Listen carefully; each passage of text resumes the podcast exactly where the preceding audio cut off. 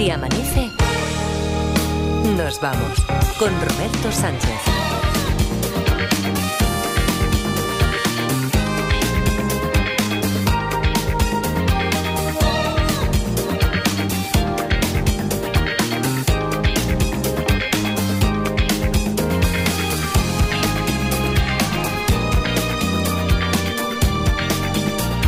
Las 5 y 6, 4 y 6 en Canarias, segunda hora de Si Amanece, nos vamos aquí en la cadena a ser día histórico para este programa, porque, a ver, los viejos del lugar lo sabrán. David Muñoz, ¿qué tal? Buenos días. Buenos Que días. Está, ahí en Barcelona ya, David. Bueno, eh, tú también, Edgarita, que el, Sí. el maestro, el siempre recordado y nunca bien, lo suficientemente bien ponderado, el maestro Ripoll decía, yo, chavales, le tengo más miedo a salir con las manos por delante que con los pies por delante. Se refería a que llegara la policía y dijera, venga, paltalego, ¿sabes? Dice, yo si salgo con los pies por delante ya no me he enterado.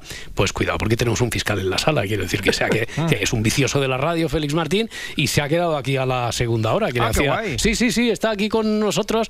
Es la estrella. eh, Podríamos de vez en cuando traer a estrellas invitadas, ¿no? Hoy ha venido a divertirse a. Digo, al semanete, Félix Martín. ¡Ah! Un aplauso, un aplauso. Yo hago los trucos esos de marrón. ¿Tú, tú, tú qué haces de Yo hormiga? hago de marrón de eso, las tonterías de, de los de trucos esos raros. Vale, vale, vale. Bueno, eh, Luis Mi Pérez, ¿qué tal? ¿Cómo está? Buenos días. Buenos días, gente. ¿Qué creías? ¿Que yo iba a estar de...? ¿Tú, tú con quién te crees que estás hablando, chaval? ¿Qué creías? ¿Que yo me iba de puente hoy o qué? ¿Y por qué lo dices? No, hombre, no, no, por nada, por nada, por nada, por cómo está escrito el guion. Eh, Que te ah, ha llamado Adriana, ¿no? Sí, sí, sí, sí. Bueno, oye, otra cosa, 7 de diciembre, de- me suena a mí esta, esta fecha. Hombre, Bertín, ¿Qué pasa, fenómeno? ¿Cómo quédate el estamos? 7 de diciembre, que... Pues que no es una canción de Mecano, ¿eh? No, el 7 de septiembre, el sie- que... ¿Cuántos años cumples? Este, este 69 años cumples. Pues un número que me, que me gusta a mí mucho, sí, 69. Gracias, Ay. fenómeno. Gracias, monstruo.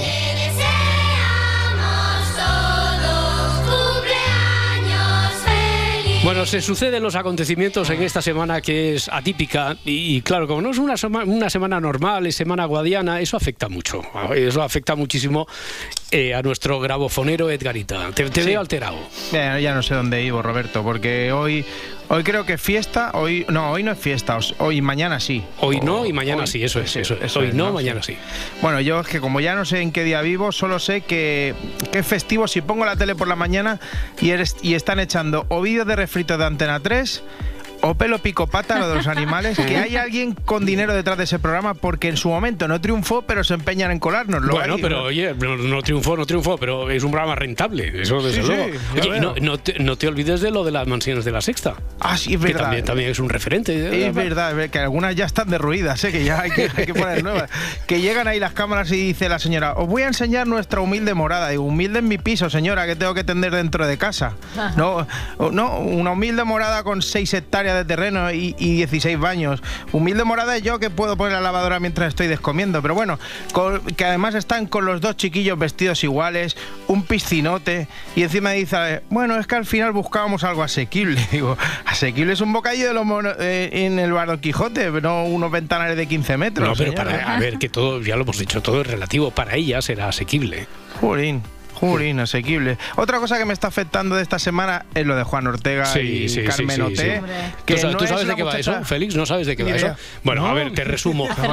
Te- te- es muy, muy, muy. Hombre, pero a ver, Félix, eh, tú como fiscal tienes que estar en el mundo. Eh, y, eh, ¿Cómo no vas a saber lo del torero que, ¿cuánto? ¿Hora y media, dos horas antes de la boda? antes. Le dijo a la, a la chica Carmen Ote, le dijo que no, que no vamos. Primero, Eh, bueno, llamó, no, primero llamó a un párroco Ah, que bueno. había invitado a él a la boda y le dijo, oye, que no lo veo claro. Dijo el cura, pues no te cases. Claro. Y entonces él En dijo, lugar, en lugar de convencerle, no, por favor, como hizo el mismo cura, por cierto, con Tamara, le dijo todo lo contrario. claro. Un sí, poco pues este patriarcado ahí. Ah, algo raro, ¿eh? No sé, no sé, raro, no sé. Pero bueno, lo que te digo yo es que a mí me está afectando lo- esta boda de, Sí, sí, de sí, Juan sí. Ortega y Carmen Oté, que no es una muchacha que haya estado en Operación Triunfo. No, se llama así OT, de OT, apellido, ¿eh? no, es OTT y Ote, vale, vale, Ote, vale. Tenemos teatrillo. Hombre, ¿cuántos días? Tenemos- Echaba yo de veros. ¿Hay una representación buena? Sí, buenísima. Es que merece mucho la pena porque en fiesta eh, se pusieron todos en fila y una voz en off eh, simulando a un cura de las pelis americanas. Y además con mi frase favorita. Pero antes, si alguien tiene algo que decir, algo que decir, que lo diga ahora o calle para siempre. Calle. A ver si alguien dice algo. Yo tengo algo que decir. Adelante, Omar. Me adelanto porque, al parecer, podría haber ocurrido algo. Una Ay. persona del pasado del torero que nunca se fue del todo podría haber impedido la boda. Madre, madre mía, madre mía. ¿Cómo te queda, Roberto? Eh, Hechos ciertos, ¿eh? Una persona que quizá podría haber, tal vez, a lo mejor, quizá. Madre mía, qué contundencia en el periodismo. No, no, me quedo muerto, me quedo muerto, pero, pero si decían que no había ninguna tercera persona. Pues no solo la hay, según fiesta, sino que igual se presentaba allí y liaba la estamos. Amenaza con aparecer el día del enlace y que salte todo por los aires. Y ante este temor, pues quizás el torero Quizás. se vio en la obligación de cancelarlo todo. Madre mía, madre mía, cómo me está flipando esta historia. Te digo que porque tengo a los colegas de puente, pero estoy frito por bajar a la plaza de mi barrio a tratar este tema, ¿eh? O no, sea, hombre, si necesitáramos voces autorizadas ante, ante algo tan complejo, pues ya está, ya sabemos. Ya, está. Ya ves si es complejo. O sea, Tanto que te digo que, que en Telecinco no hay comunicación entre No, programas. no, no, hay, hay mal rollo. Mm, ahí pasa algo, no se toleran o algo los de fiesta y socialité. Hay mamonillo rico ahí, ¿eh? Ya, Hay- ya, ya. Bueno, a ver, pero eh, esto lo dices tú, o hueles algo, tienes tus fuentes, te han dicho, eh, no sé en qué te basa, pero pinta que esto es una película de las tuyas, A ver, principio. A ver, en un sitio están diciendo que va a venir una señora a parar la boda, a ponerse a gritar ahí, cancelado el pedido que Ortega es mío, ¿vale? Sí. Y un ratico antes... Atención socialiteros porque la periodista Pilar Vidal nos cuenta en exclusiva que la historia de amor entre Juan Ortega y Carmenote podría tener una segunda parte. Ah. Así que que los invitados no devuelvan sus trajes porque podrían Cu- volver a usarlos. Cuidado. A pesar de que el torero es noticia durante toda la semana por ser el novio a la fuga, el corazón de la cardióloga seguiría latiendo al compás del diestro. El corazón de la cardióloga seguiría la latiendo. Dice, a pesar de que han sido noticia durante toda la semana, aunque no se haya enterado el fiscal Félix Martín, tenía que haber dicho, ¿eh? Hombre, El por corazón favor. de la cardióloga, dice, joder. El corazón de- Hablarse, copón, entre programas, corcholis, hablarse un poco. Yo no veo claro esto de, de la boda de nuevo. No ¿eh? veo, no, bueno, no. yo sí, por favor, una segunda oportunidad, como en una de mis telenovelas. Aquí lo importante es que triunfe el amor. Ya, Roberto. sí, sí, el amor, Boris, pero que han tenido que soltar 90.000 euros por los gastos de... Ah, que eso es otra cosa cuando dice, y se canceló la no boda. No, coño, se canceló la boda. Bueno, ¿Cómo pero, se va a eh, cancelar la no boda? al, Son al cancelarse la boda, entonces de la no boda. Claro, eso claro. sí, Sí, más a mi favor. Eso sí. Quiero que Ortega vaya a buscar a la novia en un caballo y les case un Elvis falso en Las Vegas y todos contentos. Me encanta este culebrón. Eso es buenísimo. Ay. Además, Pilar Vidal dice que igual siguen teniendo contacto. No lo descartaría que hayan hablado o se hayan mandado algún mensaje. A ver si van a casar. Tú no puedes cambiar, quitar unos sentimientos de la noche a la mañana. No, no, eso es así, eso es cierto. Eso ahí ¿Cómo? está cargada de razón. ¿Cómo? ¿El qué? ¿El qué es cierto? No, lo que, lo que dice de que tú no, no puedes cambiar los sentimientos de la noche a la mañana. ¿Que no? No. ¿Que no? Pues, no? pues me he llevado yo pocos reveses, amigo. De eso que por la noche guay y por la mañana creo que no eres la persona con la que quiero estar toda la vida, ¿eh? De, de una noche, pero de la noche a la mañana. Pero ¿eh? no, Que- no a punto de casarte, coño, ¿no? Bueno, pero una relación ahí estable que dices por la noche, pues bien, cenando ahí bien, un- unos buenos que bases y todo, y por la mañana, pues ya no. Pues ya no, que yo nunca reparo, pero tendría que preguntar, oye, y ayer sí, ¿no? O sea, a ver si soy sonámbulo, y la, he liado la traca esta noche y, y por eso ya no. Hablando de liar tracas, la reina de las parties es Leonor. ¿Qué Leonor? ¿La, la princesa? Sí, ¿Nuestra sí. princesa? La misma que fue investida hace poco con mayoría absoluta por los votos del Poder Judicial. que o esta algo cosa así. se, se lía, Edgar, se lía. Sí, Oh, sí. la así. coronación de esa. sí. Es- Sí. Eso, pues que Sí. resulta que ha llegado el desmelene. Pero como no todo tienen que ser compromisos profesionales, No. ha tenido tiempo para irse de fiesta. Y no una fiesta cualquiera. Su primera salida con amigas a una discoteca de Madrid. Leonor, junto a otros ocho amigos, dos chicos, disfrutaron de la música y el baile en la discoteca Fitz, una de las discotecas más exclusivas de todo Madrid. Nuestra princesa reservó un palco justo arriba del DJ. escondidito al que nadie más tenía acceso. Uy, Justo bueno, arriba bueno, del bueno. DJ, ¿dónde vas? Ve a la discoteca. A la discoteca. Y ya Yo- sabes que al ser la futura reina, pues tiene que haber un poco de hermetismo. Sí. Y si no, nos lo inventamos. Entran por la discoteca, eh, por la puerta que, que conecta con un hotel que hay al lado de la Al lado. discoteca, ¿vale? Entonces no entra por la puerta principal y, y entonces- una puerta secreta. Bueno, se podría Bueno, decir así. secreta, Bueno, vale, vale, la típica Secreta, entrada. secreta, la que por, la que hemos entrado todos muchas veces. pero Claro, bueno, es la que- secreta, secreta. Es la que tiene acceso los clientes del hotel, pero tú si quieres llámale puerta secreta. Hombre, queda O más sea, bonito, queda más bonito. Queda muy guay. Que un poco más dicen que es la puerta que da acceso a la mazmorra del castillo de Grayskull. Bueno, es que, es que cuidado que los borbones somos muy de puertas ¿eh? Sí, eso, eso es cierto, Majestad. Honorífico. ¿Qué, ¿Qué tal? ¿Cómo está? Buenos días. Buenos días, Roberto. Que contaba la leyenda, es verdad, que usted tenía pasadizos secretos ahí en, en la zarzuela. Pues sí, había uno que me llevaba directo al aeropuerto por si tenía que exiliarme, Ya. que también es muy de los borbones. Oye, y, y entonces, ¿sabemos algo más, Edgar, de cómo fue la fiesta de la Sí. princesa- de Leonor, digo? Se podría decir que liada troncha. Liada troncha. Sí, madre mía. Resumen. Sí, lo o sea, de yo me su- imagino el titular, el país, liada troncha. Eso es. Lo de su prima Victoria Federica se queda en nada con esta nueva reina de la fiesta. ¿eh? Pero sí que te puedo decir lo que bebieron. Bebieron ¿Qué, qué? vodka con un refresco de limón. Bueno. Hola, vodka con limón, princesa, ¿qué tienes? ¿56 años o qué? Pídete ya un Lario con cola o un JB naranja y te dan ya la jubilación de la mili que estás haciendo. Que, que es muy antiguo esto del vodka Hombre, con limón. Jolines, yo creo que sí, ¿no? Y En tu primera fiesta tienes que ver Malibú con piña, eso lo sabe todo el mundo. Y unos chupitos de melocotón o de Vale, vodka negro también. Es una cosa, vamos a entere la madre que Leonor ha bebido algo, que no sea zumo de apio le va a dar algo. A ver si hay suerte y se confirma esta información. Oye, oye, Por favor, broma, Jaime, hombre. poca broma ¿Qué que, que se enredó bastante, ¿eh? Antes me preguntabas, por cierto, que a qué hora se había ido. Pues bien, he contactado a una de mis fuentes y me dice que se fue justo media hora antes del cierre de la discoteca. Cinco y media, Lo más o has clavado a las cinco Muy bien, y Cinco media. y media. Un momento, ¿cómo que a las cinco y media? Si a mí me dijo que se había quedado a estudiar en casa de su amiga Pitina. Ya verás cuando se entere Leti. Ya verás, ya verás, entre lo del vodka y esto de las cinco y media. Hay que ver, hay que ver cómo son los chavales. Piensa que Leonor La, la hace- chavalería, la chavalería. La chavalería. Tú piensas que Leonor hace dos días era una niña. O sea, Sí. como, como ese chaval de 8 o 10 años. Ahí, que ahí el has ligado, homenaje- ahí has ligado, porque cambiamos Es que de tema, ¿no? Sí, ¿Cómo pero es que no sabía cómo ligarlo. No, no, pero ligado cómo, bien, has ligado cómo bien. hablas de Leonor y luego de Stallone, de Rocky? Pues es muy difícil. Es muy difícil. ¿Pero Pues qué, nada, qué pasa con el chaval? pues nada, que en el homenaje, hicieron un homenaje a Rocky en Filadelfia y se puso a interpretar con Stallone un trocito de la peli Rocky.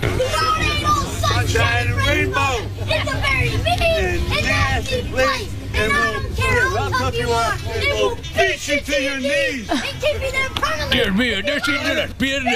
Ese niño interpreta mejor que yo. Tira una toalla como actor. Tenías que haber tirado antes de que el niño hiciera nada, pero bueno. Yo no le veo ningún mérito al Zagal, ¿eh? Hombre, No, no. a ver, a ver, ¿cómo que no? Eh, Bueno. Sastre, ¿qué tal? ¿Cómo está? Buenos días. Hola, ¿qué tal? Buenos ¿Tú- días. ¿Tú, has visto al niño este que en el homenaje de Stallone, si no lo tienes que ver? No, no lo he bueno, visto. interpreta mejor que Stallone. El, eh, es un momento clave de la película que el niño se sabe. Yo creo que el niño se sabe la película, los 97 minutos de película se sabe el guion, pero interpreta. mm, Interpretar mejor que Stallone, no sé si. Sí, bueno, pero tiene mérito. vale, vale, tiene, vale, tiene, vale, vale. tiene, tiene mérito, tiene mérito. Bueno, Bueno, que ¿qué- tenéis qué- puesto esquí aquí en la. te- tenemos puesto un poco de todo. natación, pero sí. ¿Qué es Eh, esto? Aquí el señor fiscal, Félix Martín. Hola, feliz, ¿qué tal? Encantado, Sastre, aquí unos amigos. ¿Qué tal? Para que veas. que No, muy bien. Oye, para ser puente la mesa llena, ¿eh? No, un ambiente ecléctico. Exacto. Ecléctico, de Bueno, todo un poco. sí, Y, sí. A ver, superalo eso a partir de las 6. No, no, ya te digo que no lo, no lo voy a Imposible. poder superar. Voy a aspirar a A partir de las 6 de la mañana, la actualidad del día que sigue girando básicamente sobre dos asuntos. Uno es toda la controversia todavía en España sobre los ecos de las declaraciones en el aniversario de la Constitución ayer en el Congreso. Parece que van a verse antes de que acabe el año Feijóo y Sánchez. Ahora, que salga de ahí algo más que un café y unas pastas, pues eso, eso está por ver. Pero ayer estaban bajo el mismo techo y nada, ni, nada, nada. Ni un guiñito así Nada, de lejos. Nada de nada. Se hablaron a través de declaraciones interpuestas. Mm. Suerte de los periodistas. Luego dicen de nosotros. Y luego, luego matando al mensajero. Ay, señor. Bueno, también están los ecos de la crisis entre Podemos y Sumar. De todo ello hablaremos en el abierto. Y el otro gran asunto que nos llevará de nuevo a Oriente Próximo es la guerra de la que hoy se cumplen dos meses de los atentados terroristas de Hamas. Fue un día 7 como hoy. A partir de las 10, hoy tenemos ministros. Luego viene el profesor Ocaña a hablarnos de las películas que en Mm. realidad llegaron ayer a la cartelera, porque Sí, al sí, ser por el se puente. adelantaron.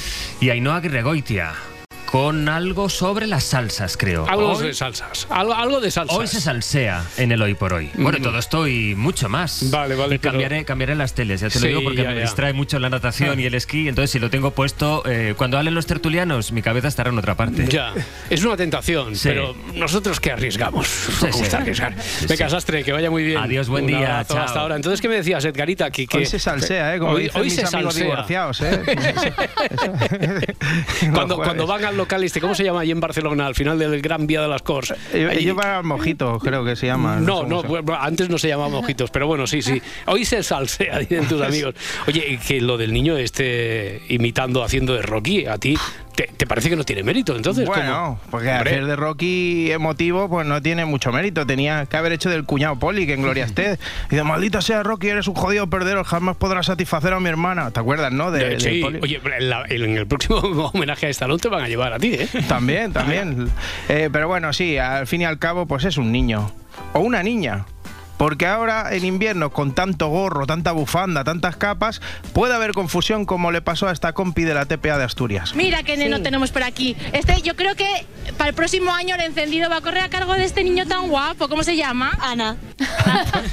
Pues nada, nada, que ha metido la pata. Y, a no y ser eso, que el- y eso fastidia, eso Hombre, fastidia. a lo mejor el chiquillo se llama Anastasio y le llaman Ana. O sea que también puede ser. Es que hay que vestirla de rosa a la, a la niña y de A la a los niños. Eso es. Ese, ese fue un sino toda mi infancia. O sea, yo no sé cómo me vestía mi madre, que todo el mundo me dice, ¿qué niña más bonita? Y Oye, Roberto, eso, eso- dime, dime, dime.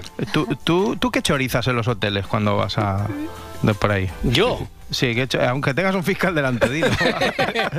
Es que esto estaba previsto cuando no iba a estar el fiscal. Claro, aquí. claro. Bueno, oye, no, no, yo nada, yo, o sea, me- a- si me hiciera o me hiciera falta algo, yo me lo compro. Hmm.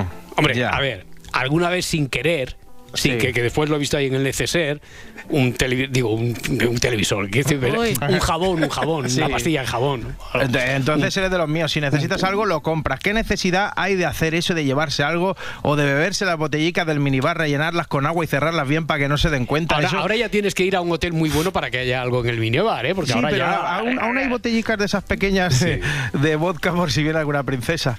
Pero es- eso sería terrible, ¿eh? Pero bueno, aún hay gente peor. Pues el albornoz yo creo que es lo que más, más mola. Molan también las toallas y las perchas. Son los tres caprichos tangados de algunos clientes. También se llevaron una vez una, una almohada. La almohada y aunque no se lo crean hasta el colchón, casi el 7% de los hoteles dice que sí, que eso ha pasado, pero hay más. La tele. Como lo oyen, el televisor, ¿qué método utilizan para hacerlo? No lo sabemos. Una buena maleta llevaría al cliente de un hotel de Berlín que se lleva una ducha, hidromasaje y un lavabo. ¿Qué método utilizan para eso? No lo No sabemos, ni lo imaginamos. ¿Tú te has encontrado en tu carrera con algún caso de estos? Feliz de llevarse un colchón, eh, No. la, la- la bañera de hidromasaje, una tele de plasma. No. Eh, a, a- a que lo mío ya ha prescrito, Félix, lo de la pastilla de jabón. Vale. Bueno. Bu- buenos días por alusiones. Hombre, Lorenzo Osvan, ¿cuánto tiempo? ¿Qué tal? Buenos días. Pues me parece que, que hace mucho tiempo. Pues sabes que como multimillonario soy un hombre muy ocupado. Recuerda que tengo varias cadenas hoteleras, Roberto. Ya, entonces, a ver, sí, por alusiones, ¿a usted, ¿a usted le roban también en sus hoteles? Que si me roban, solo el último año he tenido pérdidas por valor de 3.000 millones de euros, que tampoco es dinero. 3.000 millones de euros, que tampoco es dinero. Sin ir más lejos, me dio por poner unos cuadros carísimos en la Royal Suite del Lorenzo's Spa and Resort. Un Pikachu, un, Van- un Van Gogh y un Francisco de Boya. No, pero a ver. Eh, ahí se la han colado otra vez. Eso suena a falsificación total. Esos nombres no. No jodas, pues Sí. me los cobraron a precio de oro, 50 millones cada uno, que tampoco es dinero.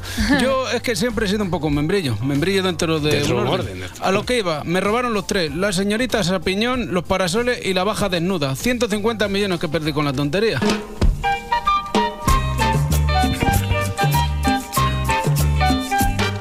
Les habla el hombre del tiempo con nuevas informaciones.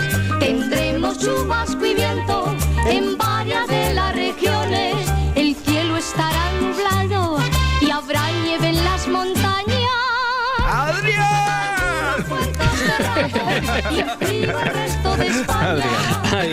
Luis Miestalón, sigue usted por ahí, ¿verdad, meteorólogo? Sí, sí. Eh, para hoy. No siente las piernas. Lo que queda de él. Ni la voz. Para hoy, en mitad del puente, 7 de diciembre, eh, parece que se va a ir extendiendo la lluvia y las nubes, pero al Mediterráneo y a Canarias va a llegar ahí muy, muy poca agua. Eh, ambiente suave pese a las nubes, eso sí, especialmente en las costas. Sí, porque de hecho hoy va a subir un poco la temperatura en el Cantábrico y el Mediterráneo, en la costa vasca, donde más se va a notar esa subida, aunque ya a última hora de la tarde habrá un bajón de temperatura, lo que se llama una galerna. Entrará de golpe el viento también y por tanto cambiará las temperaturas. Pero en el Mediterráneo el ambiente va a acabar siendo bastante suave. Vamos a llegar a rozar, por ejemplo, los 20 grados de máxima en muchas comarcas de la Comunidad Valenciana, de Tarragona o de Murcia, así como en Almería. En Canarias cada vez menos nubes, eso también va a hacer que el ambiente sea más suave. Y las nubes abundantes en Galicia, en gran parte de hecho del Cantábrico, Castilla y León, Madrid, Extremadura, con lluvia. Y esta tarde esa lluvia un poquito más persistente va a llegar hasta La Rioja, Navarra, Aragón o hasta el Pirineo. Decimos lluvia porque la cota de nieve de momento va a ser muy alta, 2.500 metros. Pero sí que esta noche empezará a bajar porque esta noche y mañana va a refrescar.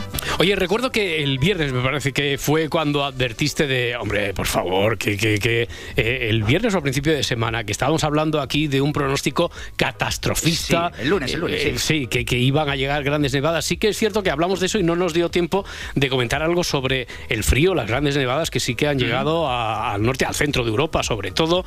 Eh, ¿Eso hasta qué punto es normal? Lo que ha ocurrido en Múnich, por ejemplo, este fin de semana.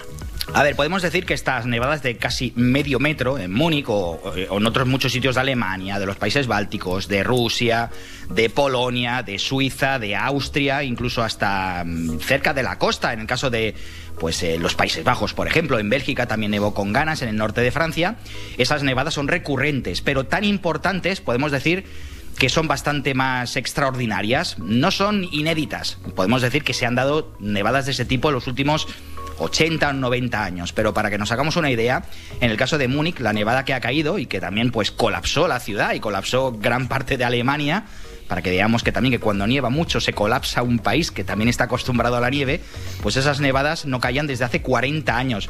Podemos ver que a ver, 40 años mm, son muchos, pero que se van dando de vez en cuando. Lo que pasa es que de una forma tan extensa y con tanta... eh, que sea tan copiosa, pues es lo que es un poquito más raro.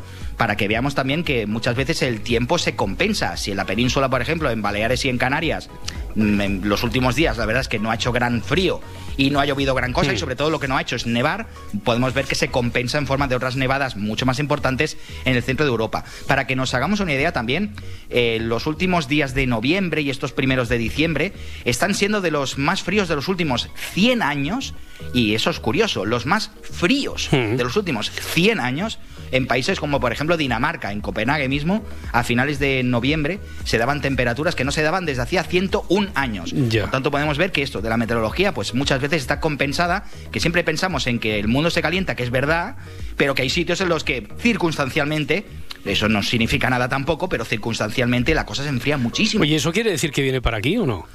No tiene por qué, no tiene por qué. De hecho, a ver, sí que es verdad que cuando en Centro Europa se forman, cuando, cuando llegan heladas importantes y cuando nieva de una forma evidente, eso crea lo que se llama el efecto nevera, el efecto albedo se llama. La cantidad de nieve hace que gran parte de la radiación, que en este caso en esta época es poca, de la radiación solar, pues, pues incluso rebote, o sea que el suelo se quede más frío, es como una especie de, de pez que se muerde la cola.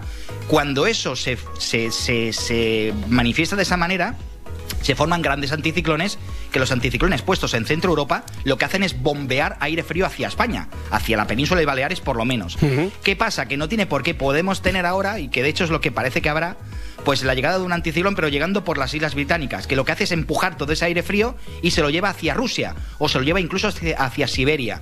Por tanto, no es tampoco sinónimo de que Ya, si ahora nieva mucho en Alemania, en enero tengamos otro filomena en España. Bueno, en cualquier caso, seguiremos observándolo de cerca aquí cada día. Luis Mi Pérez, un abrazo amigo, hasta mañana. Hasta mañana, gente. Hasta luego, hasta ahora, 5.29, vámonos al cine. Y ojito con lo que nos trae hoy Laurita Martínez. Vamos con un poquito de información de servicio, Roberto. La DGT prevé que a lo largo de este puente la- de la la Constitución, haya casi 8 millones de desplazamientos en todo el país, la Hmm. mayor parte en el Mediterráneo, en el centro y en el sur de España. Veías tú una carencia aquí de información Sí. en el Siabanense Sí. sobre Sí. información de tráfico. Eso que, es. Digo cine y me sales con esto de la DGT. Venga, venga, vamos a, vamos a lo mío de verdad, vamos al cine, porque en todo este proceso tan español de viajar en coche, con toda la familia, la maleta a cuestas, escuchando musiquita y contemplando el paisaje... Sí, musiquita o la radio Oh, también. radio, radio. Yo he querido rendirle un pequeño homenaje a las road movies.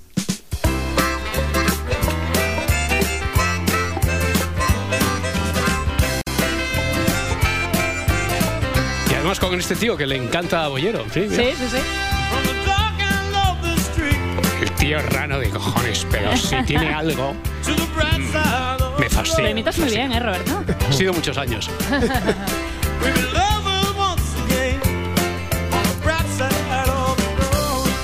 Además, me he parecido verme ahora mismo por el pasillo, pero no, es Cabrera, que lleva una chupa parecida a la mía.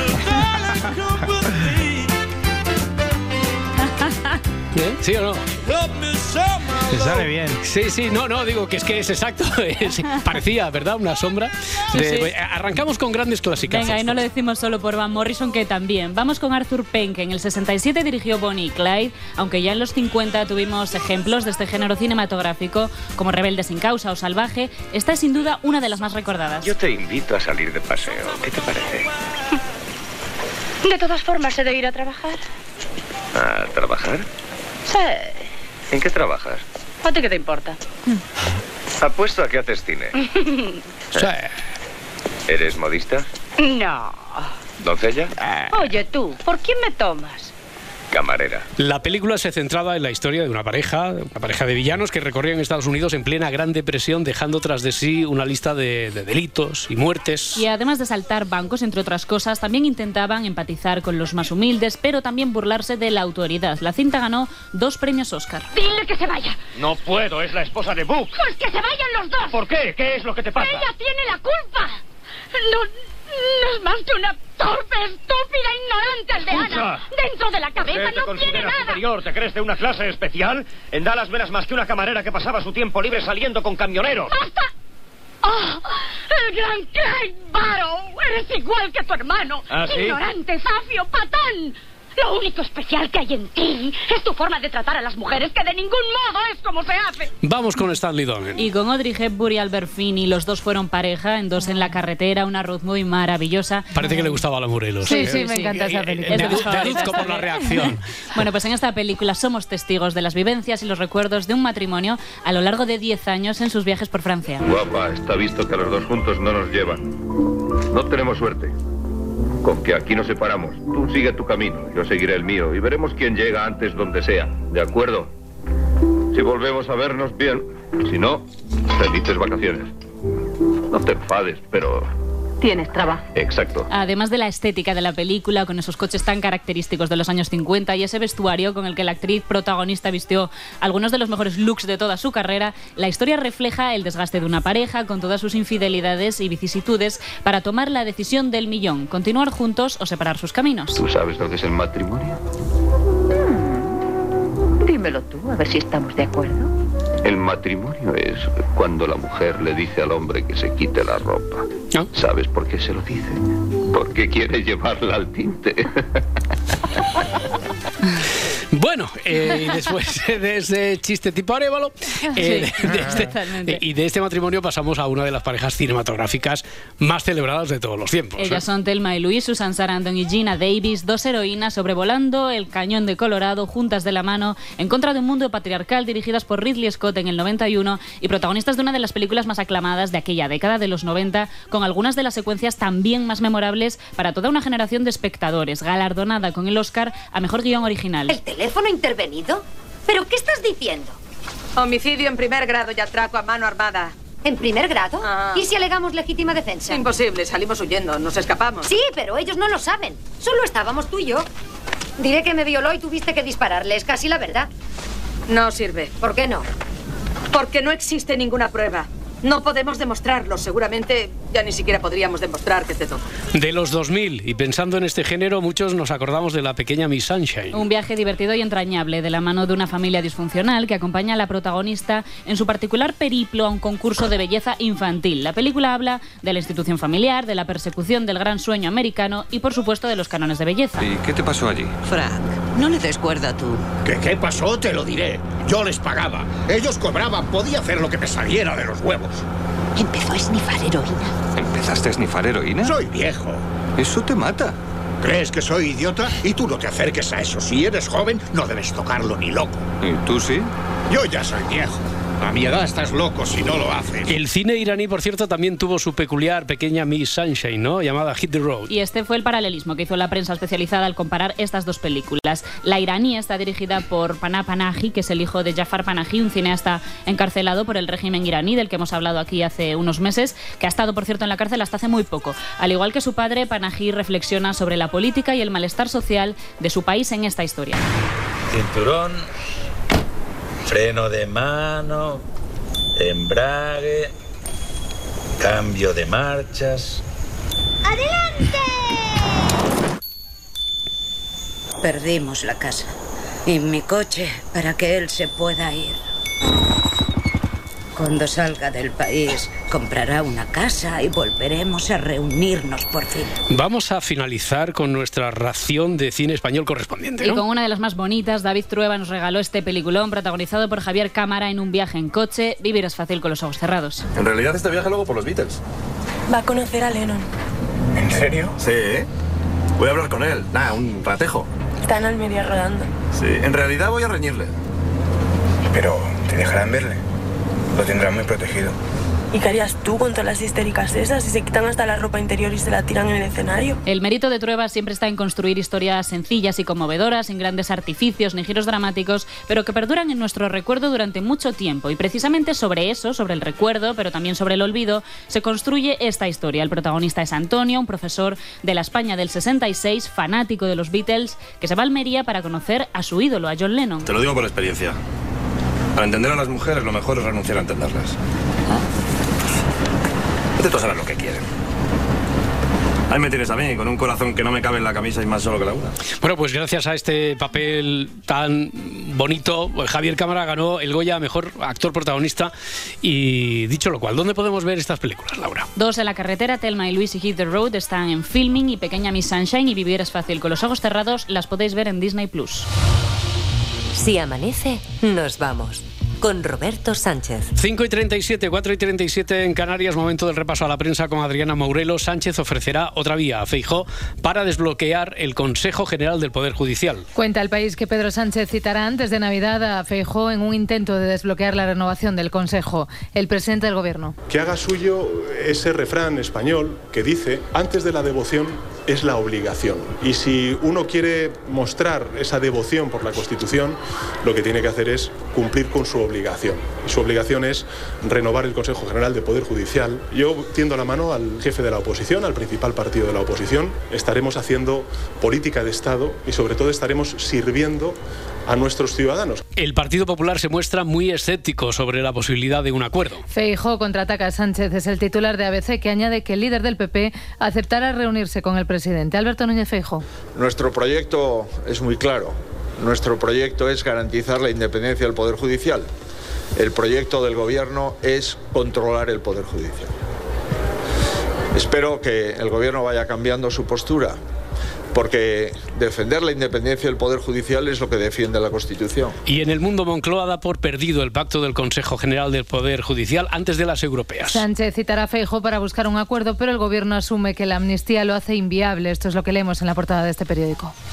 Los ciudadanos protagonizan el Día de la Constitución. El Congreso celebró ayer el aniversario con la participación de ciudadanos que, ante las autoridades congregadas en el Salón de los Pasos Perdidos, leyeron diferentes artículos de la ley fundamental, cuenta el país en portada. El titular de ABC, el plan de Armengol para modificar la Constitución. En su discurso institucional, la presidenta del Congreso habló directamente de algunos retoques que, según ella, necesita la Carta Magna, como por ejemplo el artículo 49. Me gustaría detenerme a defender la urgente reforma de un artículo concreto, el artículo 49, para que en nuestro texto fundacional las personas con discapacidad sean tratadas como corresponda y desaparezca de una vez el ofensivo término disminuido, tal y como reclama el Comité Español de Representantes de Personas con Discapacidad. Un día de la Constitución a la medida del PSOE. Es el titular del mundo. Armengol volvió a hacer suyo el discurso del PSOE, cuenta este periódico. Además, este diario muestra una foto de la actuación de María Berasarte interpretando a Serrat y a Aute. El presidente y el líder del Partido Popular evitan saludarse en un tenso aniversario de la Constitución. Marcado, dice la vanguardia, por la polémica en torno a la ley de amnistía.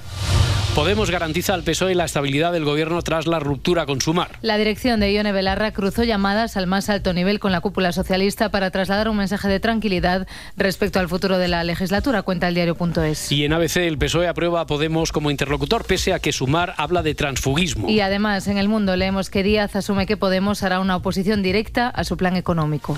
Un test sanguíneo predice el envejecimiento acelerado de los órganos. Encontramos esta noticia en La Voz de Galicia. No, no todas las personas envejecen al mismo ritmo y ni siquiera lo hacen al mismo tiempo los órganos de cada individuo. Además, nuestra edad cronológica, la reflejada en nuestro DNI, tampoco se corresponde en muchos casos con la que marca nuestro reloj biológico. El avance, publicado en Nature, abre la puerta a predecir qué órganos de nuestro cuerpo están envejeciendo. Y anticiparse así a la aparición y al desarrollo de enfermedades asociadas a su deterioro debido a la edad. En la vanguardia leemos este ejemplo. Cada año de más en la edad biológica del corazón aumenta un 23% el riesgo de una insuficiencia cardíaca.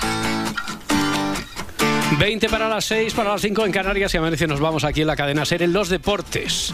Ah. Bueno, se sigue disputando la segunda ronda interminable de la Copa del Rey. Eh, bueno, con algunas sorpresas. Bueno, es que hubo ayer, antes de ayer y, Y hoy todavía hoy tenemos partidos. claro, hoy también, por eso. hoy también. Ha habido alguna sorpresilla por ahí, ¿no? Sí, hay alguna de las más fuertes que el Barbastro eliminó al Almería tras ganar 1-0. Que vaya temporadita que llevan. Me lo, de está- me lo está- Almería. me lo estaba comentando ahora Félix Martín. Dice, Sí, "Madre ¿no? Almería, el el Almería Barbastro". mal. Oye, pero el Barbastro, te ha dicho lo de que el Barbastro va muy bien a la contra, ¿no? Sí, Y sí, eso. sí, sí. Y es que hay que verlos a la contra y tal. Digo, Félix, mira, que estoy ahora haciendo programa, no me líes. No, ahora, no cuando, me- ahora cuando venga Edgar en los deportes me lo cuenta. Eso es, pues nada, que van últimos en primera división y ahora fuera de la Copa, la Almería. Hmm.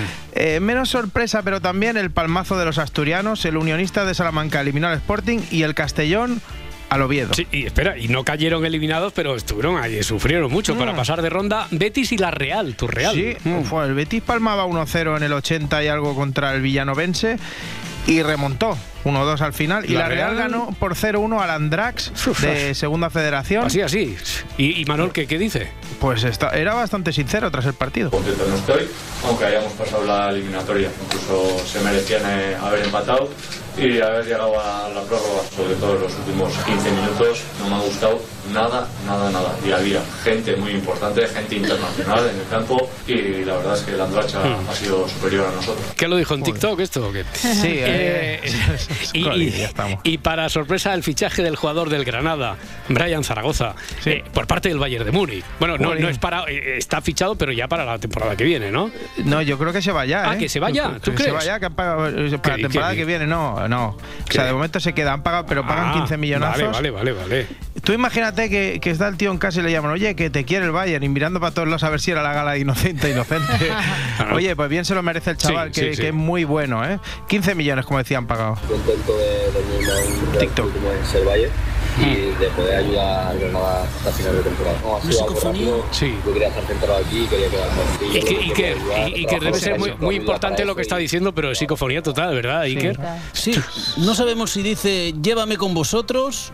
Que seguramente se lo está diciendo al Bayern, o me Sí. quiero quedar con vosotros. Bueno, eh, oye, este próximo fin de semana se enfrentan Barça y Girona en Montjuic.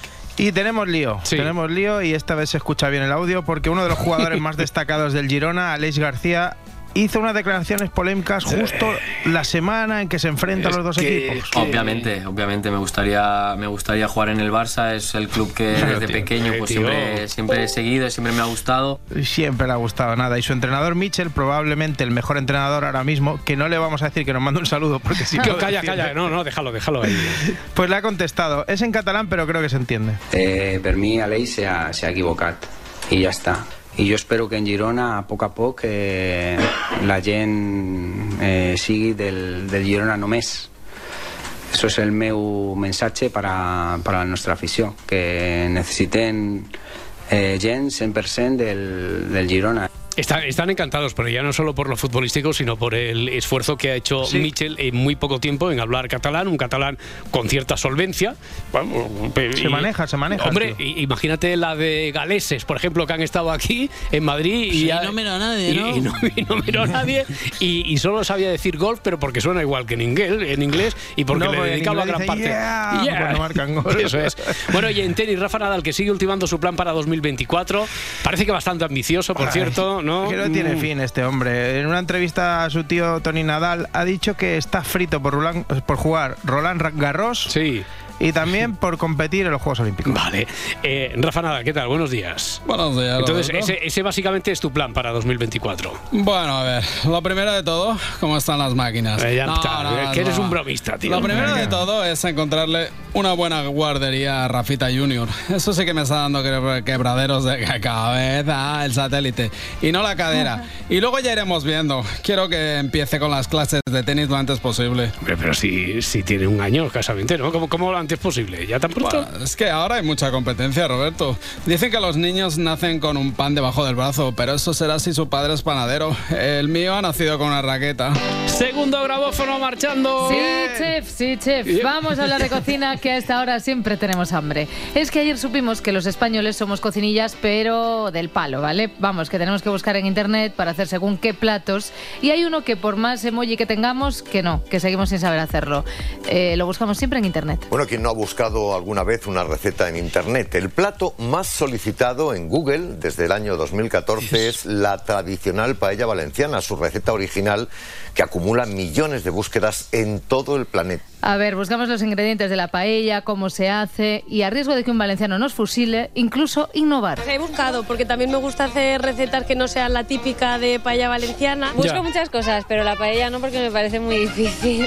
Difícil, pero es la receta más buscada. 3.700.000 veces se pidió consejo en las redes. En las redes. No, a ver, ¿cómo que esta receta es difícil? Hombre, Adrián. Una paella para un pampella y entonces el aire de zanahoria con leche amarga de coco que hacíamos en el bulli, ¿qué era? Hombre, ¿Qué era? a ver, ¿qué Ferran, era? Ferran, Ferran, eh, espera, no, no, no te estarás inventando ese plato como hace siempre, ¿no? No, no, este de verdad, es que lo he buscado en Google. Vale, vale. Más que nada porque hace siglos que no lo preparo para un pamparo. Queridos amigos. ¿Qué pasa, Carlos? Querida familia, pues os voy a decir una cosa. Hacer bien una paella sí que es difícil, pero con mi caldo casero, ballena blanca, le queda bien hasta a mi amiga Carmen Machi. Oye, tú, Carmen Machi, que se ha entendido que, que no aproveches para colarnos publicidad, Carlos. Que no es publicidad, Hombre. que es la verdad. Las paellas son como la firma, nunca te salen dos exactamente iguales. Y yo soy partidario de ponerle lo que uno tenga en casa. No. Que parece que solo vale la receta de los valencianos, a los que les tengo mucho cariño. Pero no hay nada malo de echarle chorizo y morcillo a una eh, paella. cuidado, cuidado, cuidado, cuidado. Ahí eso no pasa, eso por ahí no pasa, ¿eh? Que, cuidado, Carlos, que hay gente muy susceptible con este tema, muy, muy, muy payeros, especialmente en la zona de la zona de Valencia, en la zona del Levante. Por Sí. supuesto, Roberto, una cosa es una paella y otra es un arroz con cosas para espantosas. Exacto. Bueno, lo que se cocinó ayer en el Congreso de los Diputados fue un homenaje a la Constitución, pero solo nos quisimos comer a Pablo. Los padres deben prestar asistencia de todo orden a los hijos sabidos dentro o fuera del matrimonio durante su minoría de edad y en los demás casos en el que legalmente proceda. Agradecidos a Pablo por haber sorbido ese moco y no habérselo comido, ¿eh? la verdad. Yo, yo le estoy llamando Pablo, pero en realidad... Don Pablo. Don Pablo. Ruiz Moreno, alumno de segundo de primaria. Don Pablo. Pablo Pablete. Dará lectura al artículo 39. Bueno, que os digo una cosa, deberían haber dejado a don Pablo hablar todo el rato y nos hubiéramos Pablo evitado nos hubiéramos evitado así el trajín con la palabra constitución de los adultos. Cuando en un país los ciudadanos no somos iguales y cuando en un país se ataca la separación de poderes, en ese país no hay constitución. Los mocos de pavo. La constitución de la concordia es la que nos une ante el mínimo intento de alterar la convivencia. Yo nunca he deseado el mal a nadie. La Constitución española no pertenece a ningún partido político. Todos y todas cabemos y es de todos y de todas. Es que es para reflexionar, ¿eh? Y como es para reflexionar, pues Miquel Roca es uno de los siete padres de la Constitución y hartito de estos dimes y diretes soltó esto. Cuando nos sentamos a hacer la Constitución, en esta mesa, pues yo tenía delante a don Manuel Fraga. Para mí, ver a don Manuel Fraga era, decirme decir, ¿eh? Lo voy a decir más, ¿eh? pero ahora de entrada decir que era decir cuándo me va a detener. Eh, esta era mi vida. ¿eh? ¿Cuándo me va a detener? Y eh, luego yo lloré su muerte. Total, que Roca cree que igual deberían darle una pensada a todo lo que está pasando. Aquello que en un momento muy difícil fuimos capaces de hacer, ahora podría ayudarles a pensar que también son capaces de resolverlo de ahora. Eh, que sí, eh, que tenemos peña que resuelve lo de ahora. Que tenemos Políticos, peña, que ten- digo. Miquel, que ten- sí, que tenim sí, peña, que tenim tenemos, peña que aquí, sí, tenemos. sí. Por ejemplo, que no llegas a acuerdos, pues te piras, arreglado. Y alegría, ¿eh? Sobre todo, alegría, bien arriba, siempre. Bueno, al- estoy bastante contento. Ah, vale, tío. Eh, yo soy de Podemos y, y poder ver a mi partido en el Congreso y Mola, poder escuchar mola. a Yone Belarra y a los diputados de mi partido, pues me hace muy feliz porque hasta ahora eso era prácticamente imposible. Bueno, Pablo Iglesias está contento, yo lo veo todo más bien como el centro de Madrid. En Madrid el ayuntamiento ha activado el nivel, el nivel negro por la gran afluencia de gente Uy. en el centro de la ciudad. Nivel negro. Mm, me encanta este término, nivel negro. Acojona solo con escucharlo. Es algo que podría describirse como... mm, No encuentro la palabra. Apocalíptico. Dime, Roberto. No, no, no, no. no, no. Que, que la palabra que es que ya sé que la gente te dice por ahí que, que la palabra que buscabas era apocalíptico, ¿no? Ah, vale, sí, sí, pensaba que te dirigías a mí. Como la gente por la calle me llama apocalíptico, ya, Ya, ya, respondo. Bueno, a ver, Adriana, eh, ¿más de política o de Venga, música? sí, ¿Qué- qué- a, qué a va? ver, vamos a seguir con Pablo Iglesias en sus momentos musicales en Racuno, que yo creo que está virando a una sección de autoayuda. Los momentos difíciles también son muy hermosos porque sirven para saber quién se cree un proyecto político y quién, digamos, no tanto. Digamos, Mm, digamos. Bueno, digamos. ayer también comprobamos que a Yolanda le gustan dos cosas. Le gustan los símiles y le gustan mucho las palabras terminadas en ción. Es lo que genera desafección ciudadana en nuestro país. Pido discreción. Hoy la desafección ciudadana es mayor. Es imprescindible la discreción. Contribuye a la desafección ciudadana. La discreción es clave. Vale. Desafección ciudadana. ¿Se trata tal vez de una nueva enfermedad?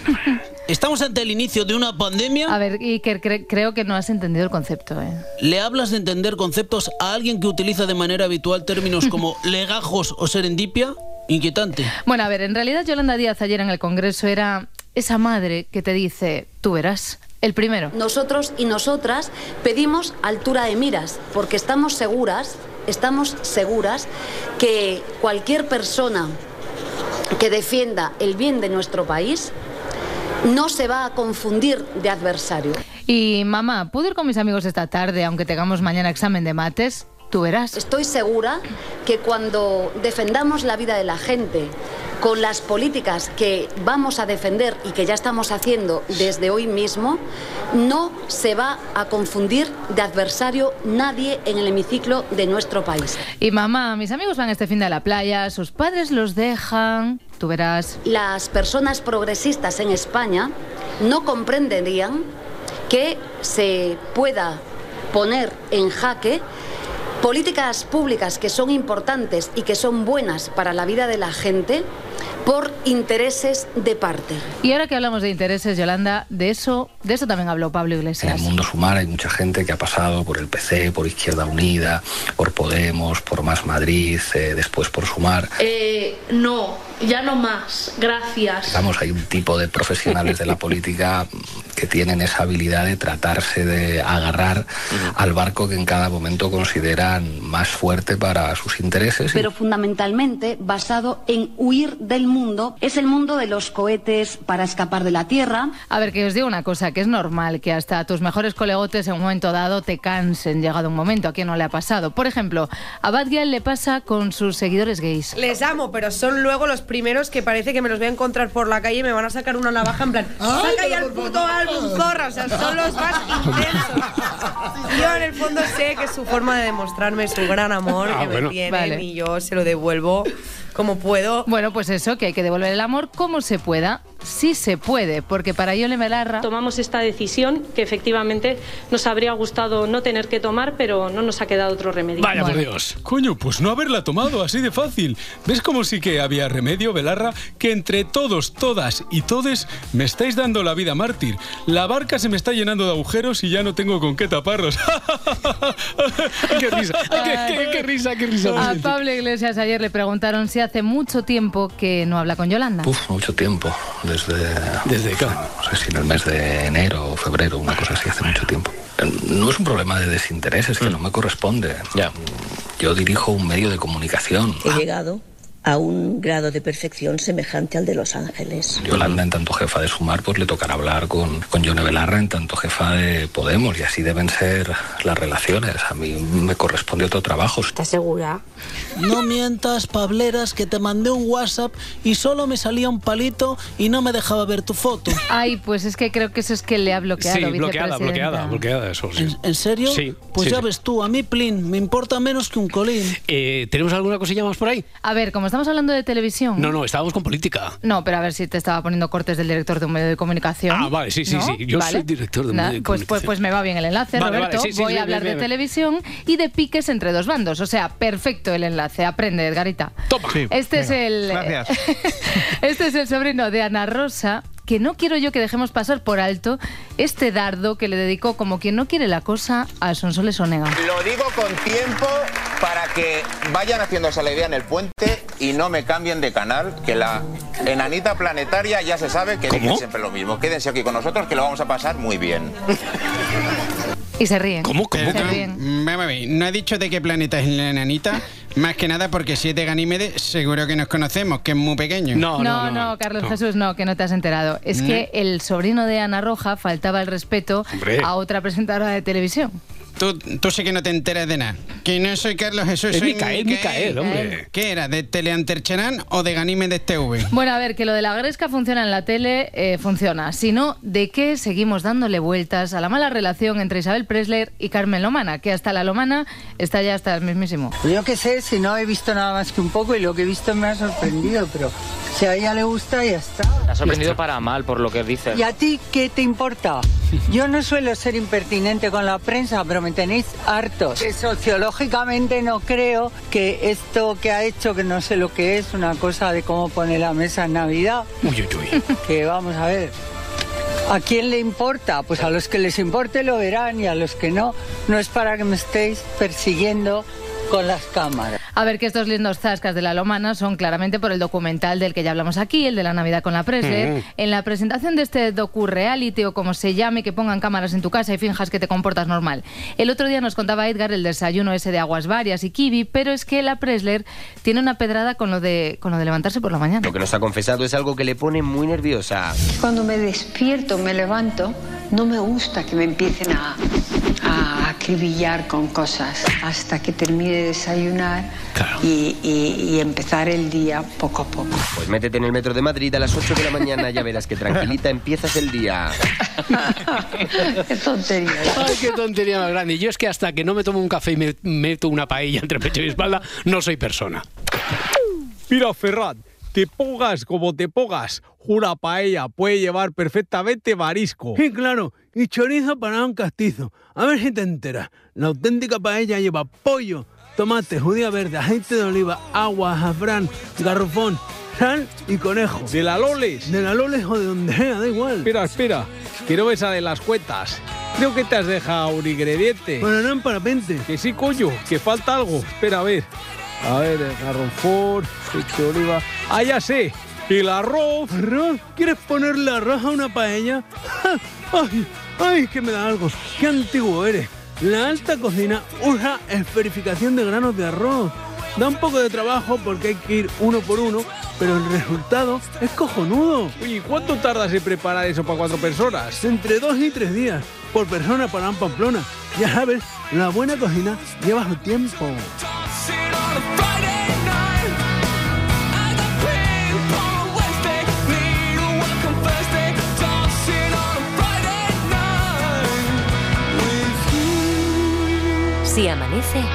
nos vamos. Podemos ha tomado una decisión difícil para cumplir con el mandato que nos pide la gente que cree en Podemos. Les amo, pero son luego los primeros que parece que me los voy a encontrar por la calle y me van a sacar una navaja. Efectivamente, no nos ha quedado otro remedio. Yo en el fondo sé que es su forma de demostrarme su gran amor que me tienen. Pues no era algo fácil de, fácil de tragar. Yo se lo devuelvo como puedo. Pues me hace muy feliz.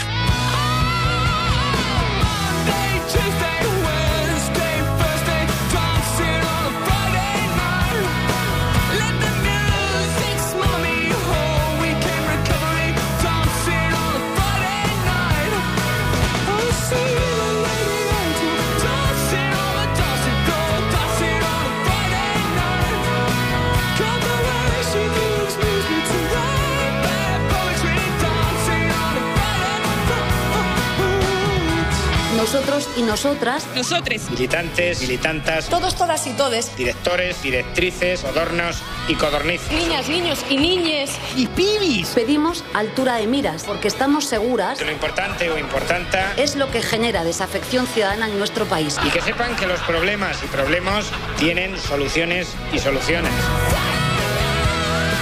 Creo que es evidente quién, quién vetó a Irene Montero. Estoy segura que Rafa Mora.